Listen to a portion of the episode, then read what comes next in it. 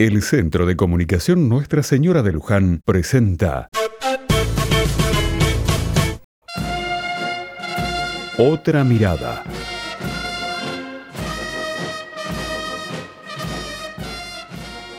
Hoy vamos a hablar de el tambor de Tacuarí. A través de la historia de Belgrano y la independencia argentina de Mitre, nos cuenta la historia del tambor de Tacuarí. No fue tal mito, sino que fue verdad. Aunque Mitre no nos daba el nombre del niño héroe de esta jornada, sin embargo nos permitió conocer su existencia.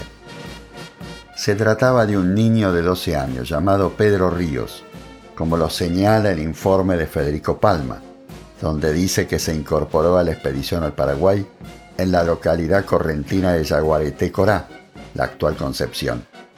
Allí el 26 de noviembre de 1810, pocas horas después de su arribo, luego de haber rezado ante la imagen de San Francisco, patrono del pueblo, en la humilde y pequeña capilla, lugareña el general Belgrano, como en los demás puntos de su paso, recibió en el atrio un grupo de vecinos que le manifestaron sus deseos de alistarse en el ejército expedicionario. Entre ellos se hallaba Pedro Ríos, un joven de 12 años, que pidió al general que le permitiera marchar con los soldados y cuyo padre, maestro rural enfermizo e imposibilitado, no solo prestó su conformidad, sino que expresó que lo entregaba como única ofrenda a la patria naciente. No se decidía Belgrano a aceptar el ofrecimiento, temiendo exponer al niño a los peligros de la guerra, hasta que el capitán Celestino Vidal, que padecía una seria afección a la vista, se lo pidió como guía.